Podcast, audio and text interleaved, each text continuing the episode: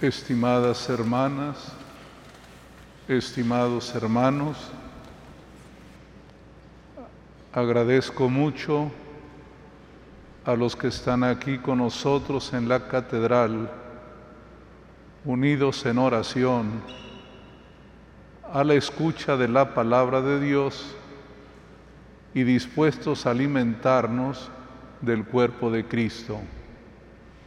De modo muy especial, agradezco a quienes hoy se confirman, la mayoría tienen en puerta la celebración de su matrimonio. Hoy imploramos al Espíritu Santo que les ayude a amarse hasta que la muerte los separe. En este domingo 15 de mayo, quiero enviar un saludo muy respetuoso a las maestras y maestros de nuestro país. Sé lo difícil que es en este momento cumplir con esa tarea. Vivimos un momento histórico de grande dificultad muchos cambios, una cultura cada vez que modifica más los modelos educativos. Estoy seguro que con la gracia de Dios van a cumplir la tarea que han recibido de la sociedad, pero también que yo considero es una misión que Dios les comparte. Al mismo tiempo, el día de hoy celebramos a uno de los santos más populares en la iglesia en México, San Isidro Labrador. Hoy vamos a pedir su intercesión. Necesitamos agua para nuestros campos y agua para nuestras ciudades. Él es intercesor cuando hay esta carestía y al mismo tiempo encomendamos a Dios a todos los campesinos de México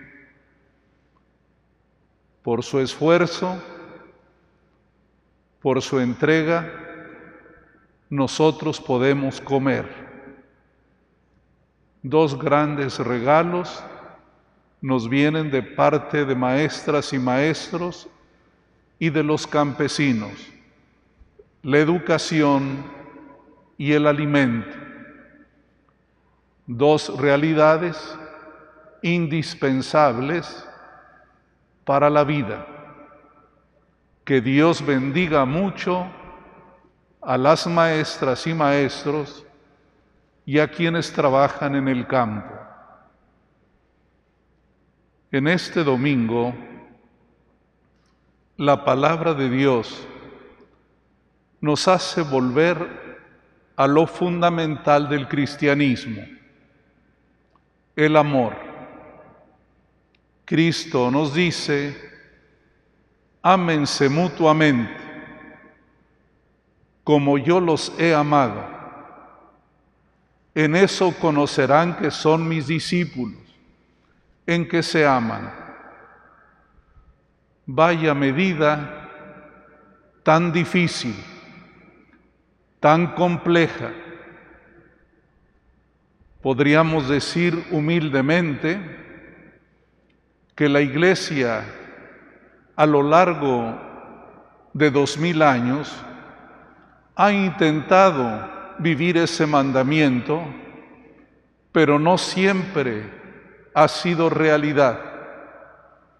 La mayor parte de nosotros no cumple con esa indicación, pero gracias sean dadas a Dios, porque siempre ha habido algunos, algunas, que han salvado a la iglesia y a la sociedad por el amor con que han vivido tan intensamente.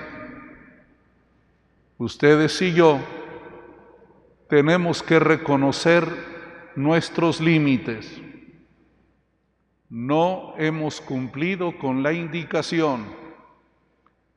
Nuestro amor y nuestra vida es muy mezquina, muy apenitas, pero hoy le pedimos al Señor con humildad que nos permita amar como Cristo nos ha amado.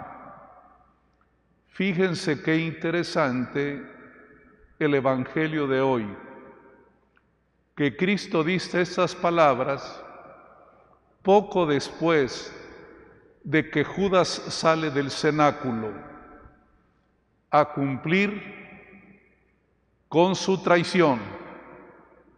Judas escapa de la comunidad para ir a denunciar a Cristo. Y Jesús, sabiendo lo que iba a pasar, en vez de tener una actitud agresiva contra el traidor, aprovecha para decir dos cosas bien importantes. A causa de esa traición, mi Padre será glorificado y también yo seré glorificado. Fíjense bien, hermanos, cómo de una línea chueca Dios saca siempre algo bueno, cómo de nuestras traiciones, de nuestras equivocaciones, de nuestros graves pecados, Él siempre saca lo mejor, la glorificación a Dios. Aquello malo que hacemos es ocasión de ser transformado y Dios ha sido glorificado. Y lo segundo, tan bello que surge de esa traición, un llamado a vivir el amor. Ámense mutuamente. Les está diciendo prácticamente, no vean a Judas como un enemigo y traidor. También a él hay que amarlo. Amen a sus enemigos. Ámense mutuamente.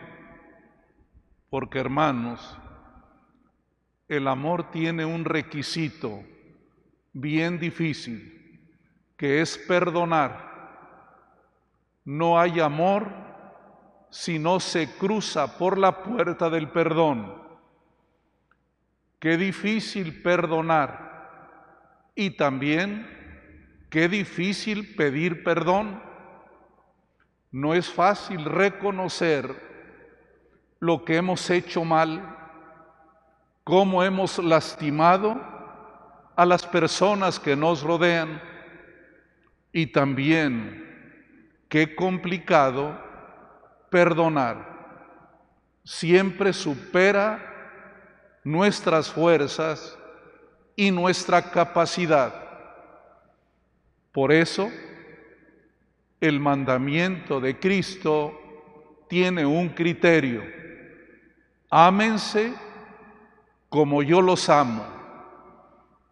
La cruz de Cristo es el criterio del amor. El que ama perdona, el que ama sufre, el que ama resiste y aguanta, el que ama da la vida. Y esto es para todos los días, en nuestro trabajo, en la casa, en la vida matrimonial, el amor tiene esa factura que debemos pagar con alegría, la del perdón. Hermanas y hermanos, vamos a pedir por nuestra iglesia, por ustedes, hermanas y hermanos fieles laicos, por nuestros consagrados y consagradas, por nosotros los diáconos, presbíteros y obispos, que hacemos también las cosas nada bien, pero que todos, sin excepción, estamos llamados a cambiar. San Juan, cuando escribió el Apocalipsis, tuvo un sueño. Veo un cielo nuevo y una tierra nueva. No obstante, lo mal que hacemos, nuestra tarea, siempre hay esperanza. Y la iglesia no pierde la esperanza. Ni ustedes ni yo debemos de perderla. Podemos dar un pasito, aunque sea pequeño, en el camino de identificarnos con nuestro Señor Jesucristo. Ámense mutuamente como yo los he amado.